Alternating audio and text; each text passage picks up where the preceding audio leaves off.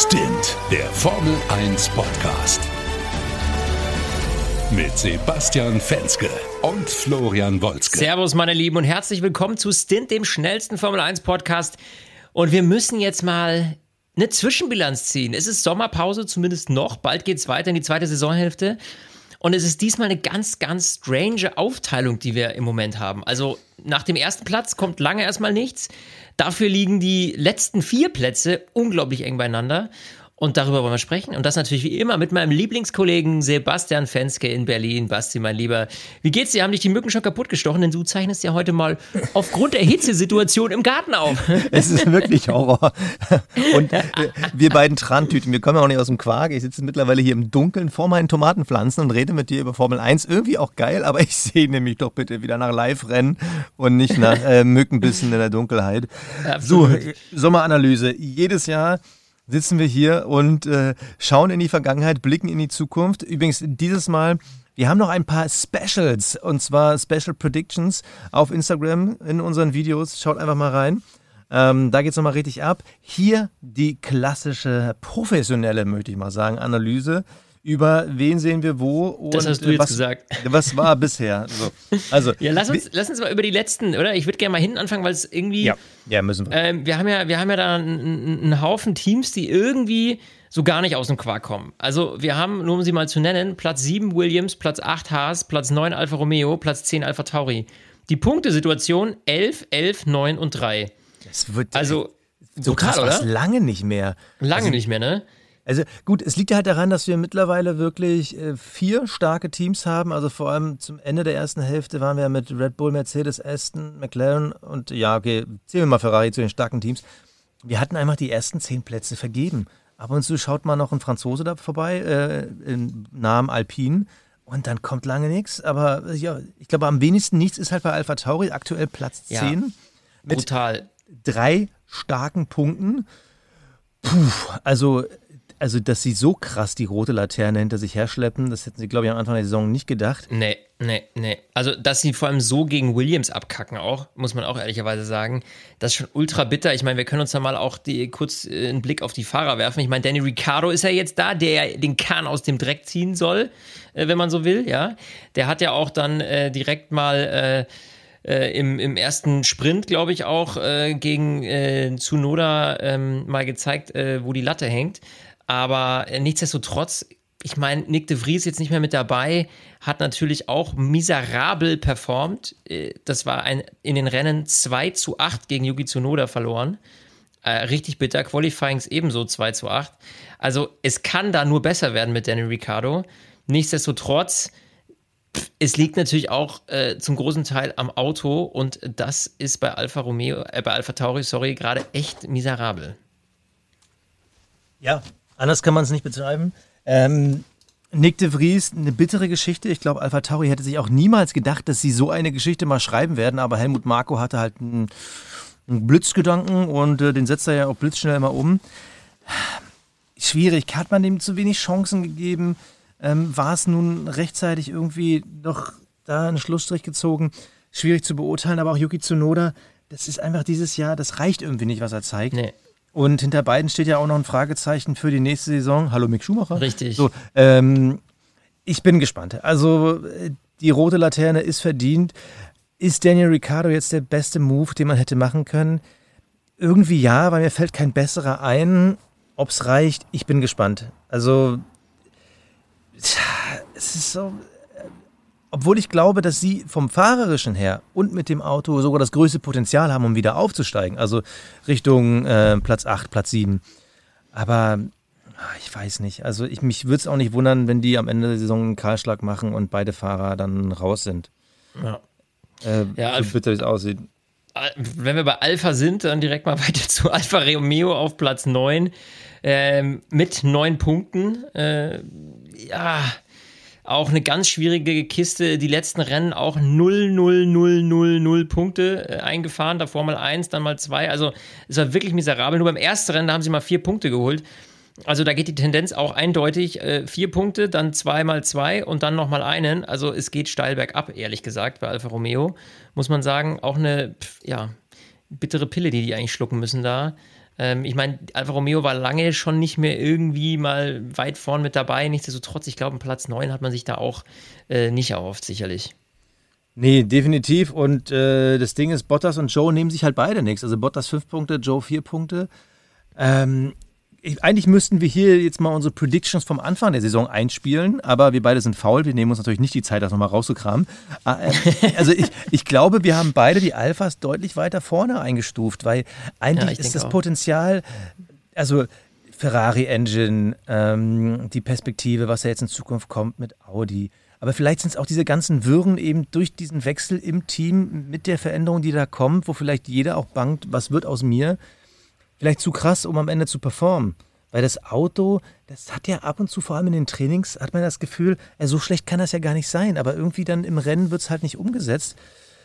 Äh, schwierig. Also die, die, Frage ist halt wirklich, woran liegt es? Ist es das Auto? Sind es die Fahrer? Ist es vielleicht auch die Teamchemie? Ja. Ähm, ich, ich sehe da auch für die kein Licht am Ende des Horizonts. Also wenn die vielleicht noch ein, zwei Punkte holen, ist dann, glaube ich, schon das Maximum erreicht. Ja, denke ich auch. Dann zu Haas, boah, da bist du ja aktuell überhaupt kein Fan von, ja. Äh, trotz unserem Hulk, der da unterwegs ist. Ähm, nichtsdestotrotz elf Punkte, gleich auf mit Williams ebenso elf Punkte. Da tut sich gerade auch nicht viel. Und Haas hat halt immer noch dieses riesengroße Problem, sie fressen einfach Reifen wie kein anderer. Also das ist so der, der, der, große Knackpunkt. Die haben manchmal so Leuchtmomente in den Qualifyings auf eine Runde, wo sie auf einmal echt gut sind. Ja, also das Auto auf eine Runde funktioniert teilweise, aber im Rennen merkst du halt immer sofort, der ist zwei, drei, vier Runden gefahren und dann bauen die Reifen schon dermaßen stark ab, dass die sich, dass sie einfach nach hinten durchgereicht werden. Also auf eine Runde beim Haas okay, aber sobald es dann irgendwie länger geht, ist echt dieses Problem Reifenfresser und das ist halt ganz, ganz schwer irgendwie offensichtlich in den Griff zu bekommen. Ja, und wenn wir uns noch wirklich mal in Erinnerung führen, wo kamen denn die Punkte her? Also Nico Hülkenberg, äh, starker siebter Platz in Australien, sehr gut. Da war aber noch die Phase, wo McLaren einfach überhaupt nicht wusste, wohin mit ihrem Auto. Und wenn man sich das Rennen noch mal ganz genau ins Detail zurückruft, dann erinnert man sich, na, da gab es noch eine Zeitstrafe für Carlos Sainz, Russell, Albon, Leclerc, alles Fahrer, die tendenziell vor Hülkenberg liegen würden, sind ausgefallen. Und wir hatten ja bisher gar nicht mal so viele Ausfälle diese Saison. Und das war jetzt mal ein Extremum. Da war Haas halt da, da war Nico Hülkenberg da. Ja. Aber wie oft werden wir solche Momente nochmal sehen? Und ja, Kevin Magnussen, es funktioniert einfach nicht. Also er hat einfach nicht die Qualifying-Qualitäten von Nico Hülkenberg. Das hat er uns jetzt mehrfach diese Saison gezeigt. Hülkenberg bärenstark, aber im Rennen, was willst du denn machen mit einem Auto, was einfach nichts auf die Kette bekommt? Und am Ende fahren sie immer wieder um die letzten Plätze. Also wenn man sich jetzt wirklich mal die Zusammenfassung anguckt von den Ergebnissen, nach Rennen steht es ja 6 zu 6, Magnussen Hökenberg. Aber 17., 17., 18., äh, Ausfall, Ausfall, Ausfall, 15, 15. Also Punkte sind unter normalen Bedingungen nicht mal ansatzweise in Reichweite. Sie wollen nicht weiterentwickeln, nachvollziehbar, aber wo soll es herkommen? Traust du Hülkenberg nochmal äh, den ganz großen Wurf dieses Jahr zu. Du meinst Podium? so, weit würde ich jetzt vielleicht nicht gehen. Nee, also ich glaube, das, Pro das, das Problem liegt ja einfach am, am, Auto, das, was ich vorhin gesagt habe. Also wenn du natürlich eine Reifenfressmaschine da irgendwie unterm Hintern hast, dann, dann wird das einfach nichts weil das ist einfach so eine Achillesferse, ähm, die kannst du als Fahrer auch nicht ausgleichen, nur bis zu einem gewissen Punkt. Und deswegen kann ich mir nicht vorstellen, also wenn sie das jetzt nicht in den Griff kriegen und sagen, naja, okay, komm, wir schmeißen jetzt das Konzept eh über den Haufen, entwickeln neu fürs nächste Jahr und geben jetzt nicht mehr viel ähm, in Richtung diese Saison, dann kann da auch nicht mehr viel passieren. Ja, also ich bin mir noch nicht sicher im, im Duell jetzt mit, mit Williams, also ob das jetzt Platz 7 oder Platz 8 wird. Ich meine, mit 11-11 sind sie eben beide gleich auf und da kann eben jeder Punkt der entscheidende sein.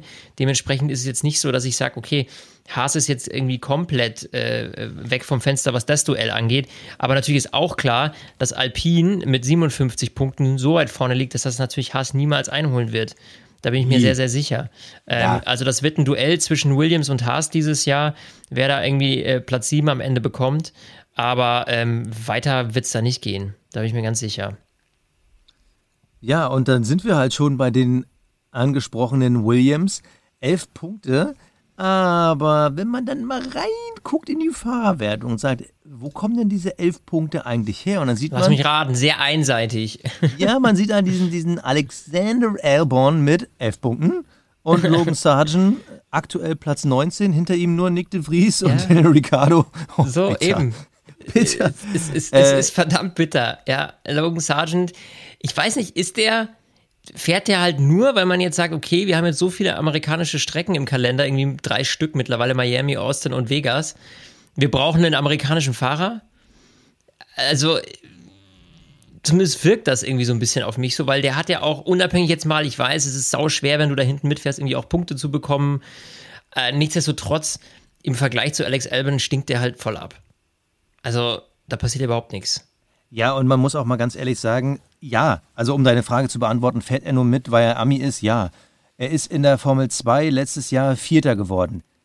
Ja. Also die Formel 2 hat Meister hervorgebracht. Also äh, wer fällt mir gerade ein? Charles Leclerc, äh, Nico Hülkenberg, äh, Lewis Hamilton, ähm, ähm, ich glaube Max Verstappen hat es damals auch gewonnen. Also all die großen Namen, die halt über längere Zeit geblieben sind, die auch immer wieder das Talent gezeigt haben, wo man gedacht hat, okay, im richtigen Auto kann dieser Mensch wahrscheinlich auch vielleicht um Weltmeisterschaften, wenn nicht so, aber mindestens um Siege mitfahren. Und ähm, wie viele Formel-2-Fahrer gibt es, die Platz 4 sind und in der Formel 1 fahren? Also ja. ich weiß nicht, man müsste jetzt in die Historie gucken, ich bin jetzt kein Formel-2-Experte, aber ähm, Nie. Also hat er den Ami-Bonus, meinst du? Hundertprozentig ist es der Ami-Bonus. Ja. Also ich kann es sogar nachvollziehen. Nur das Ding ist, äh, wir haben eine neue Ära in der Formel 1, wo du halt nicht mehr auf Paydriver oder ähm, Special Driver irgendwie hoffen musst, dass die ein bisschen Aufmerksamkeit bringen. Du brauchst jetzt Fahrer, die Teams nach vorne bringen, weil ja. die Kohlen sind ja da. Ähm, Logan, also ich bin mal gespannt. Ich habe es bei Guan Yu Joe, glaube ich, auch schon mal gesagt. Deshalb würde ich es gar nicht so schnell wiederholen. Aber ob die Zukunft von Logan Sargent noch so ewig lang ist, I don't know. Hat hier gerade einer Mick Schumacher gesagt? Hat doch gerade einer Mick Schumacher gesagt. Ich schwöre. Ähm, also mal gucken, wie lange es mit Logan noch gut geht. ja, also ich sag mal ganz ehrlich, ähm, das zweite Problem, was Williams hat, oder was heißt Problem? Ich meine, du musst dich ja irgendwann im Laufe der Saison entscheiden. Du musst überlegen, okay, wie viel stecke ich noch ins aktuelle Auto, wann geht es in die nächste Saison. Das ist natürlich immer so ein Gamble, weil du am Ende des Tages natürlich nichts liegen lassen willst auf der anderen Seite, aber wenn du jetzt zu viel in dieses Auto steckst und dann nichts mehr fürs nächste irgendwie richtig hast, dann ähm, ja, hast du halt einfach gerade bei den, bei den kleineren Teams natürlich das Problem, dass du den Anschluss schon im nächsten Jahr wieder verlierst. Und äh, zumindest das weiß man schon. James Walls, der setzt den Fokus auf jeden Fall jetzt schon Vollgas aufs äh, 2024er Auto. Sprich, äh, wegen, wie hat das gesagt, wegen so ein paar Millisekunden, äh, die man da jetzt vielleicht noch rausholen kann, will man jetzt da nicht irgendwie äh, was verschwenden. Sprich, Williams entwickelt jetzt nicht mehr ins aktuelle Auto. Was bedeutet wiederum, da kommt nicht mehr an Performance, als jetzt da ist. So, sprich, das wird eben, ähm, die wissen ganz genau auch, okay, Alpine werden wir nicht mehr knacken können. Ähm, was heißt, was bringt es uns jetzt, da noch viel reinzustecken? Weil das Einzige, was wir haben, ist gerade Platz 7 oder 8. Ähm, ich denke nicht, dass Alpha Tauri und Alpha Romeo da noch, äh, gut, die könnten da noch angreifen, wenn es dann irgendwie mal ein Glückstreffer wird, aber äh, am Ende des Tages wissen die auch, mehr als Platz 7 ist da nicht drin. Dementsprechend ähm, ja, lässt man das jetzt quasi laufen bei Williams. Kommen wir zum Team der Stunde auf negative Sicht. Oh, wir sind ja. sehr negativ, aber es ist halt immer so, wenn man die Teams hinten anfängt. Wir sprechen über Alpin. Also diese unsägliche Saga um Ottmar, Ottmar Schaffnauer. Du warst ja beim letzten Mal nicht da. Wir konnten ja gar nicht länger drüber reden. Schade eigentlich. Ja. Ähm, jetzt brauchen wir aber auch nicht mehr lange drüber reden. Er ist halt weg. Das Ende war nicht besonders schön. Die aktuelle Saison ist aber auch nicht besonders schön. Also die Entwicklung ist ein bisschen ausgeblieben. Man hat jetzt die große French Connection gestartet mit Ocon und Gasly und es läuft irgendwie so gar nicht. Mhm. Also ähm, unter den beiden Fahrern so ausgeglichen, wie man es eigentlich hätte erwarten können. 6 zu 6 im Qualifying, ähm, aktuell 6 zu 5 äh, für Gasly äh, nach Rennen. Äh, ja, was ich, ja, ja, was ich halt, nee. Was ich halt ultra spannend finde, um da mal so eine kleine Begründung vielleicht zu suchen. Also es ist natürlich sehr einseitig, weil man jetzt nur die Meinung von Ottmar Schaffnauer kennt ähm, muss man dazu sagen, aber der hat sich zu dieser ganzen, äh, zu diesem ganzen Drama geäußert und hat ähm, versucht zu analysieren, wo es denn bei Alpine hakt. Und er sagte, sein großes Problem war, dass A, Alpine halt, ja, da, da wurden Ziele gesetzt von Konzernseite her, die halt einfach in dieser kurzen Zeit nicht äh, erreichbar sind. Und äh, B, ähm, wurden die Entscheidungen und die Kontrollmechanismen die waren eben äh, auf Konzernseite, ja, da kam irgendwie hier was von Marketing und da kam von da was. Also er hatte gar nicht die Flexibilität, sagt er, ähm, da jetzt schnelle und äh, wichtige Entscheidungen treffen zu können, auch in der Kürze der Zeit, weil alles irgendwie durch fünf Gremien durch muss, so ungefähr. Und äh, da hat er also irgendwie so ein Beispiel genannt, ja, wenn ich jetzt irgendwie im Paddock ein, ein, ein irgendwie ein, ja, ein nettes Gespräch habe und ich äh, will da jemandem einen Vertrag äh, unter die Nase halten, äh, dass er den mir morgen am liebsten am besten unterschreibt, dann äh, konnte er das halt nicht, weil irgendwie erstmal zwei Wochen lang äh, im Konzern entschieden werden muss, ob man diesen Vertrag jetzt so ausstellt. Ähm, was aber in dieser Schnelllebigkeit der Formel 1, ähm, weiß ja, wie sowas da äh, so, so schnell laufen kann, oft so über Nacht Dinge was da halt nicht funktioniert. Also wenn du jetzt irgendwie einen geilen Mechaniker haben willst, den du gerade irgendwie beim Kaffee abgeworben hast äh, und dann aber zwei Wochen brauchst, um da eben irgendwie einen Vertrag unterzuschieben, dann funktioniert das nicht, weil dann ist er halt weg vom Markt. So, und das ist offenbar, das fand ich eigentlich ganz spannend. Das war so dieses Hintergrundthema, was Ottmar Schaffner da so ein bisschen aufgemacht hat und erklärt hat, eben, wie komplex diese Strukturen bei Alpine sind und dass du halt als Teamchef einfach Probleme hast, schnell eigene Entscheidungen treffen zu können. Fand ich nicht unspannend, ehrlicherweise. Ja, also es ist natürlich sehr einseitig, weil. Eben. Äh, das ist jetzt seine Meinung und er ist natürlich eh angepisst, weil er jetzt rausgeschmissen wurde. Aber ähm, aber lass uns mal ans, an letztes Jahr denken, das große Piastri-Debakel. So, ähm, wo eigentlich Alpine damit gerechnet hat, er ist ja da und dann war er auf einmal nicht mehr da und dann fuhr er auf einmal für McLaren, dann musste man schnell gucken. Das war ja schon mal ein Zeichen dafür, okay Leute, besonders schnell scheint ihr nicht zu reagieren. Richtig. Also, ja. Und äh, auch die, der Blick in die Zukunft, irgendwie scheint da was im Argen zu liegen. Und deshalb glaube ich schon, dass Schaffner in gewissen Momenten auf jeden Fall recht hat. Aber trotzdem, das, was dieses Jahr da ist, also das Potenzial eigentlich im Team, da hat man für mehr gehofft. Und wir sehen auf einmal, was McLaren, was Aston Martin rausholt, ähm, was sogar Mercedes macht aus dem, dem großen Fiasko aus der letzten Saison. Und da ist einfach der Sprung bei Alpine ausgeblieben. Deshalb Richtig. krebsen sie da mitten im Nirgendwo. Also es ist ja wirklich Formel 1 technisches Nirgendwo, wo sie aktuell sind. Also ich bin ehrlich gesagt gespannt, ob Alpine jetzt wieder in die Spur zurückfindet. Also für die zweite Saisonhälfte sehe ich da ehrlich gesagt keine Chancen, weil dafür sind immer die fünf Top-Teams zu stark besetzt, als dass da jetzt in allzu großer Regelmäßigkeit viele Punkte kommen sollten. Und äh, zweite spannende Frage, wie lange wird sich Renault diesen Spaß mit einem Formel-1-Team namens Alpine gönnen, wenn da so gar nichts passiert? Wir haben da schon ganz andere große Konzerne in der Vergangenheit aussteigen sehen. BMW Richtig. lässt grüßen. Ähm, Platz 6 ist halt nicht der Anspruch, um zu sagen, komm, wir gönnen uns die Formel 1 als großes Marketinginstrument, als die große Bühne, wo wir halt als Renault-Konzern ähm, mit Alpine als Luxusmarke groß performen können, weil dieser Alpine ist keine Werbung. Nee, absolut nicht, ne? Und ich meine, im Grunde genommen, was man halt machen muss, ist irgendwie das Copy-Pasten, was halt irgendwie ein Aston Martin da äh, aus der Flasche gezaubert hat. Ähm, also ich glaube, so einen Sprung musst du halt machen, um dann wirklich zu zeigen, hey, wir haben es drauf, ja. Aber Aston Martin kommen wir gleich zu. Lass uns jetzt mal direkt zu ähm, McLaren springen. Jetzt mittlerweile, mittlerweile auf Platz 5. Äh, die waren ja deutlich hinter Alpine, aber McLaren war Anfang der Saison wirklich in der Versenkung verschwunden. Wir dachten, um Gottes Willen, was ist denn bei McLaren los? Das war eine Vollkatastrophe, ja. Da ging überhaupt nichts mehr. Ich dachte mir auch, um Gottes Willen, der arme Lando Norris, der irgendwie einen Vertrag bis ins, ins nächste Jahrtausend unterschrieben hatte, ja, so gefühlt. Der ist ja bis was, 2028 oder sowas? Oder keine Ahnung, also äh, auf jeden Fall. Bis er volljährig ist, auf jeden Fall. Genau, bis er volljährig ist. Das fährt er bei McLaren. Aber und so schnell kann sich das Blatt wenden. Es gab ein paar richtig gute Updates und auf einmal die letzten drei Rennen, da läuft's. Da haben wir mal 30, mal 28, mal 16 Punkte. Ja, so muss das laufen, während Alpine, nur um zu sagen, 0, 0, 10 Punkte. Das haben die da abgezogen. So, also bei McLaren ist jetzt ein ganz, ganz krasser Sprung gewesen. Ich finde, das ist der bemerkenswerteste Sprung, den wir jetzt innerhalb der Saison gesehen haben, in meinen Augen. Ähm, finde ich. Und äh, ja, das ist natürlich jetzt auch, glaube ich, so ein Lichtblick wieder für einen Lando Norris, der da jetzt irgendwie versuchen kann, wieder anzuschließen an vergangene Erfolge, die er ja mit McLaren schon hatte. Ähm, ich bin gespannt, wie weit es noch nach vorne gehen kann. Wir haben jetzt bei McLaren 103 Punkte, 191 wären dann äh, Ferrari.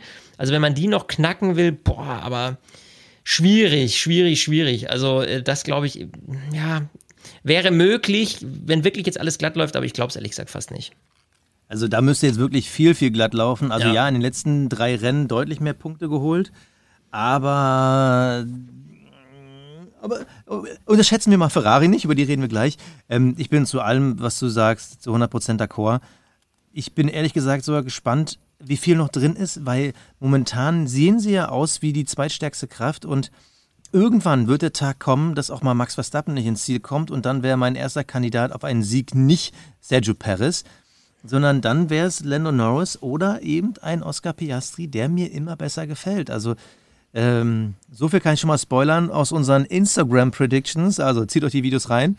Ähm, ich traue Oscar Piastri dieses Jahr noch einen Sieg zu. Ich glaube, von allen Kandidaten, die da irgendwie in den Top fallen, ja, ja. Also, es wird so ein, so, ein, so ein Wuselrennen geben, keine Ahnung, wo es Hunde und Katzen regnet und äh, gelbe und grüne Reifen gleichzeitig aufgezogen werden.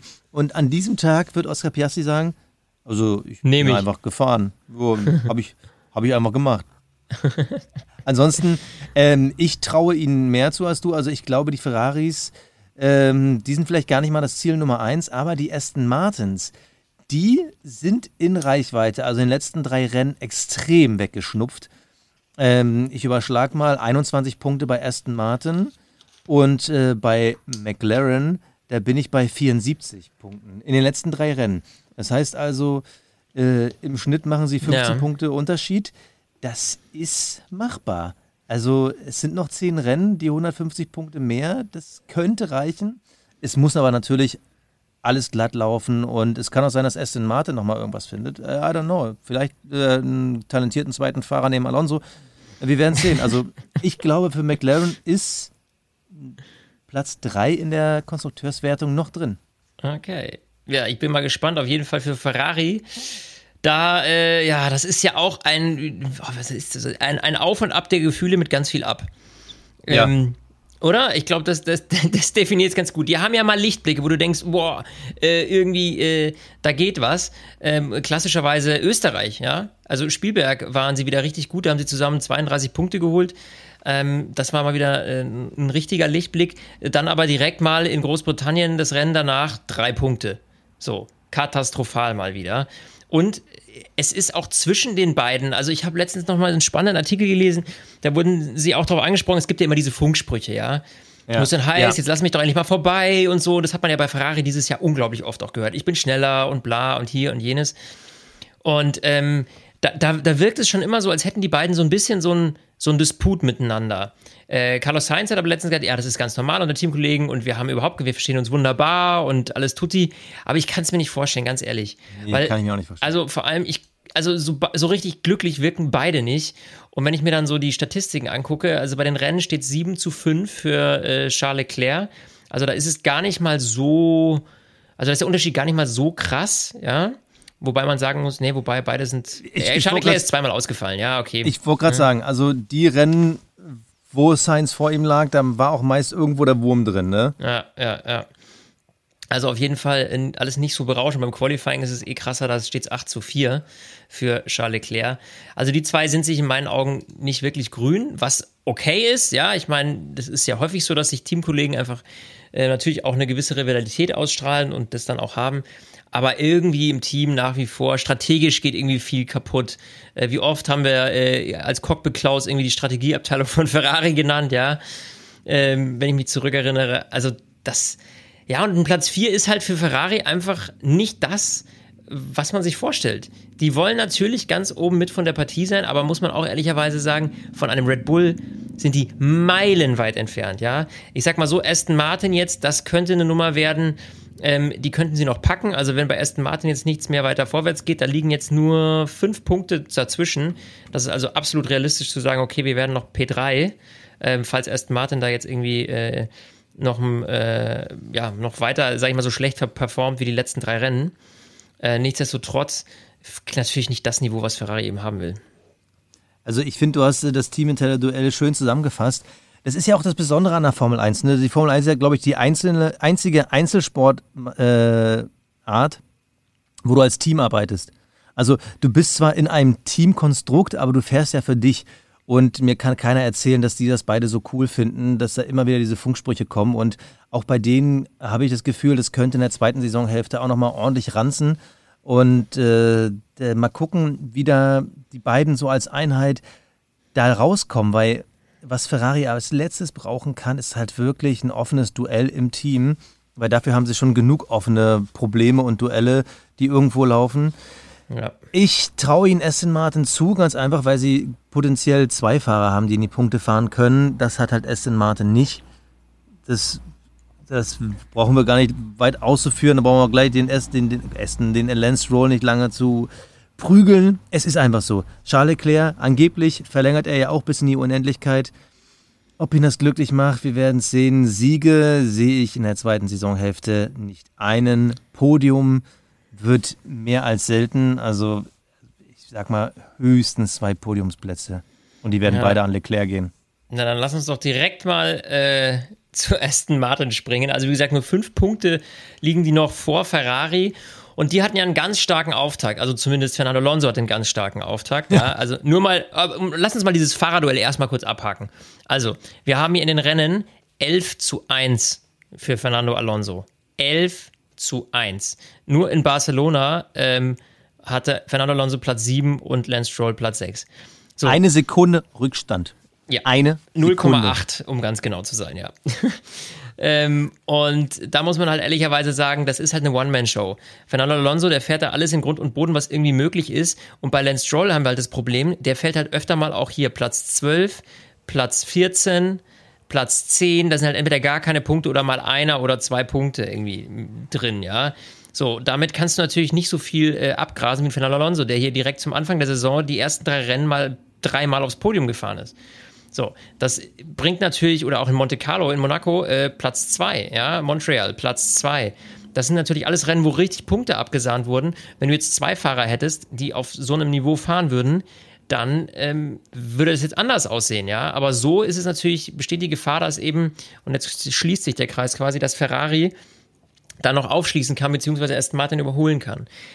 Jetzt ist es so, dass Aston Martin, und das finde ich ist auch tatsächlich die richtige Entscheidung, das 2023er Auto noch nicht aufgegeben hat, sondern in der zweiten Hälfte noch Updates bringen wird. Und ich glaube, das müssen sie ganz dringend, um eben diesen Vorsprung irgendwie versuchen halten zu können, um wirklich dann am Ende zu sagen, hey, wir haben es geschafft, wir sind Platz drei in der Konstrukteurswertung. Ich glaube, das ist schon so ein Ziel, was man sich jetzt, ähm, was man halten möchte, also ein Ziel, was man sich gesteckt hat, was man jetzt auch erreichen möchte. Und dementsprechend finde ich das auch die richtige Entscheidung zu sagen, okay, wir entwickeln jetzt weiter, weil im Zweifel ist das, was wir jetzt auch weiterentwickeln, an dem Auto natürlich relevant fürs nächste Jahr, fürs nächste Auto. Und ich glaube, bei Aston Martin, die können auch die Kurve wieder bekommen. Also ich glaube, die Basis stimmt.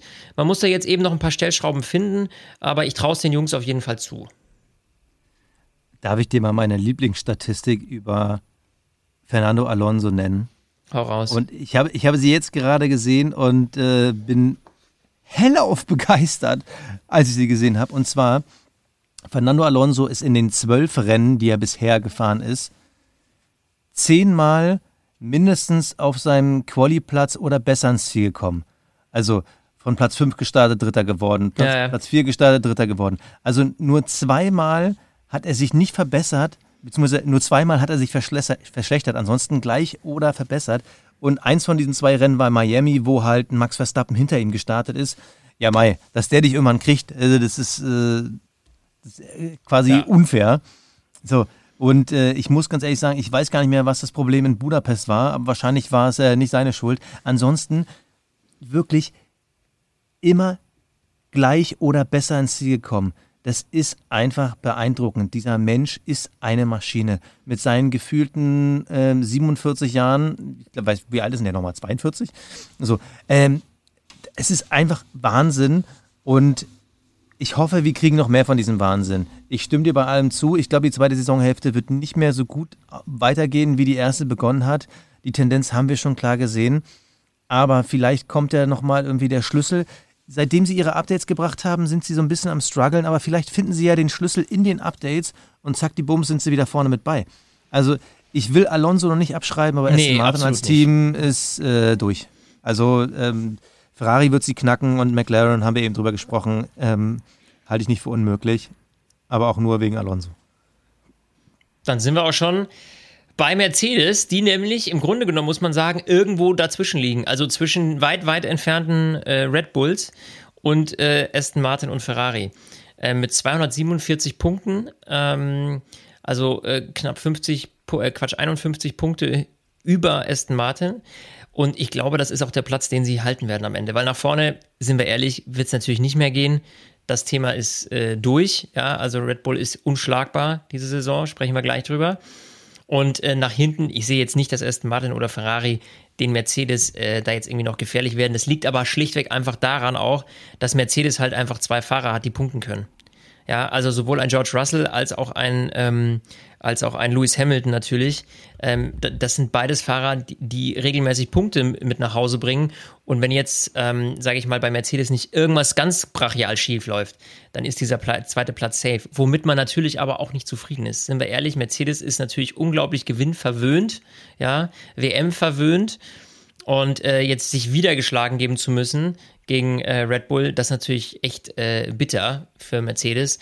Und äh, man muss halt auch sagen, sie sind jetzt nicht irgendwie mega nah dran. Also es ist nicht so, dass man jetzt erwarten kann, dass da jetzt irgendwie in den nächsten äh, Rennen irgendwie mal was passiert, dass jetzt plötzlich äh, Red Bull in Gefahr ist. Also ganz und gar nicht. Der Abstand ist einfach viel zu groß. Was ich halt noch interessanter finde, ich will nicht sagen beeindruckender, aber interessanter, wie sich das teaminterne Duell gedreht hat. Also Lewis Hamilton ist wieder die klare Nummer eins, ja. möchte ich mal steil ja. behaupten.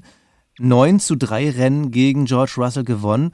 Russell wirkt vor allem auch seitdem Mercedes mit der B-Version unterwegs ist, auch nicht mehr so ganz so ähm, selbstbewusst im Mercedes. Also finde ich eine krasse Veränderung, mal verglichen mit dem letzten La Jahr. Im letzten Jahr ist George Russell Vierter geworden in der WM und Lewis Hamilton Sechster. Hamilton wurde da das erste Mal geschlagen seit Nico Rosberg. Das äh, ist in seiner Karriere noch nicht so oft passiert. Und auf einmal dreht sich das Ganze wieder. Also es gab ja viele, die dann gesagt haben, ja gut, Hamilton ist jetzt durch. Nee, der ist halt noch nicht durch. Und ich finde vor allem ähm, die Pole Position in Budapest, die hat gezeigt, er kann auch immer noch Auto fahren. Und wenn Mercedes das jetzt noch auf die Kette bekommt, und ich bin persönlich gespannt, werden sie jetzt diese Version noch weiterentwickeln dieses Jahr? Und das äh, traue ich ihnen zu, weil sie müssen auf dieser Basis noch besser werden und mehr lernen. Ich würde gar nicht zu viel jetzt schon ins nächste Jahr stecken, weil das Potenzial ist da. Sie müssen nur endlich diese kleinen Krankheiten rauskriegen und diese Krankheiten sind ja immer noch drin. Ja. ja immer wieder die Meldung von den beiden, also von Hamilton und Russell, dass da immer noch der Wurm drin ist. Irgendwie Bouncen, Porpoising, dass irgendwie der Abbau irgendwie komisch ist. Ähm, in der Höchstgeschwindigkeit, mal sind sie in der Höchstgeschwindigkeit super, dann kriegen sie in den Kurven nichts auf die Kette oder sie sind halt meist dann in den Kurven ganz gut aufgestellt, aber die Höchstgeschwindigkeit funktioniert halt gar nicht. Ja. In dem Moment, wo Mercedes dieses Problem gelöst hat, muss auch Max Verstappen auch mal wieder aus dem Dornröschenschlaf aufwachen. auch den Autopilot ausmachen und wieder selber ja. an den Steuer legen. ich, ich glaube aber, ah, also ich habe ja schon gesagt, dass ich Piastri den Sieg zutraue als Überraschungskandidat. Ich traue es Mercedes irgendwie nicht zu. Ich glaube, dafür ist einfach zu sehr der Wurm drin. Da fehlt halt irgendwie am Ende des Tages immer noch so diese durchgängige Konstanz, dass man auch das Gefühl hat, dass sie was dominieren können. Ich glaube, selbst wenn die beiden Red Bulls oder der eine Red Bull vorne ausfallen würde, würde Mercedes trotzdem am Hasseln sein. Und äh, ich glaube, ihre schwerste Kon Konkurrenz wird der McLaren. Und ich glaube, nichts wäre bitterer für Toto Wolf, als von einem Mercedes Junior Team geschlagen zu werden. Und noch sind ja beide Junior Teams, also Aston und McLaren, in Schlagdistanz. Ja, wobei ich nicht glaube, dass da noch irgendwie groß was passiert. Also, okay, ja, Schlagdistanz also ich glaube, das ist, äh, da ist viel, da müsste schon viel passieren, dass das passiert. Ähm, wo auch wahnsinnig viel passieren aber, aber ganz ehrlich, ganz ehrlich, wenn du jetzt dein Geld draufsetzen würdest, jetzt äh, nur von der reinen Grundqualität, würdest du lieber ein Team haben, Hamilton Russell in der jetzigen Konstellation mit dem Auto oder lieber äh, Lennon Norris, Oscar Piastri? Also ich würde dann sagen, mir gefällt gerade das Potenzial im McLaren-Team und die Fahrerkombination, weil sie beide ein Selbstbewusstsein im Auto haben, besser ja, wenn wir als jetzt, Hamilton äh, und Russell. Wenn wir gerade bei 0-0 starten würden, dann würde ich vielleicht sagen, okay, aber äh, mit dem Vorsprung, der ja noch da ist, kann ich mir das nicht vorstellen. Und Mercedes liefert ja aktuell einigermaßen solide ab. Also ich glaube, die letzten ja. waren jetzt nicht so mega berauschend. Äh, aber was hatten wir ja doch? Es waren auch immer 25, doch. 20 und 24 Punkte, also immer in diesem 20er-Bereich auch mal 33 Punkte. Also das sieht schon ganz gut aus. Ja, wo sieht es noch gut aus? Komm, das war jetzt die Überleitung des Jahrhunderts. Ja, kann, come on. Also Red Bull, was soll ich dazu sagen? Die Jungs sind einfach äh, ja, grandios. Also bei denen läuft es halt einfach. Ähm, 503 Pu Punkte, die der Red Bull jetzt äh, auf der Uhr hat. Und ähm, da muss man halt auch ganz klar sagen, Max Verstappen ist da halt einfach eine ganz, ganz besondere Hausnummer. Hier 10 zu 2 Rennen gewonnen, 10 zu 2 Qualifyings gewonnen. Äh, Sergio Perez hatte einfach null Chance und das zeigt halt aber auch mal, was für ein kranker Fahrer einfach Max Verstappen nach wie vor ist. Der fühlt sich in dem Auto sauwohl. Äh, das ist schon mega bemerkenswert. Ey, Red Bull Racing hat 250 Punkte äh, noch zu holen, um dann den Rekord vom letzten Jahr einzustellen. Max Verstappen ist letztes Jahr Weltmeister geworden mit 454 Punkten. So, 454. Ja, Zahl krass. einmal merken. Er ist aktuell bei 314. Also, dem fehlen aber nur noch vier Rennen, dann schlägt er einfach seine Nummer vom letzten Jahr und fährt dann einfach immer weiter und weiter und weiter und weiter. Also, das sind wirklich so krasse Rekorde.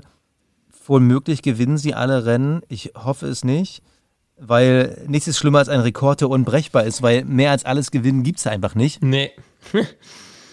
ähm, ich, also es ist einfach so krass beeindruckend, was dieser Max Verstappen, der von Jahr zu Jahr besser wird. Und das, das Komische ist, wenn man jetzt mal zurückdenkt, also auch ein Michael Schumacher, auch ein Lewis Hamilton, die hatten ja ihre krass dominanten Phasen, wo sie auch einfach super waren. So kann man ja einfach mal sagen. Die waren einfach da, ähm, Top of the Pops aber sie hatten halt nach ihren Titeln irgendwann war halt noch nicht dieser Upside, also nicht mehr dieser Upside da. Bei Michael Schumacher, gut, dann kam der Wechsel zu Ferrari, dann musste er ja wieder von unten anfangen.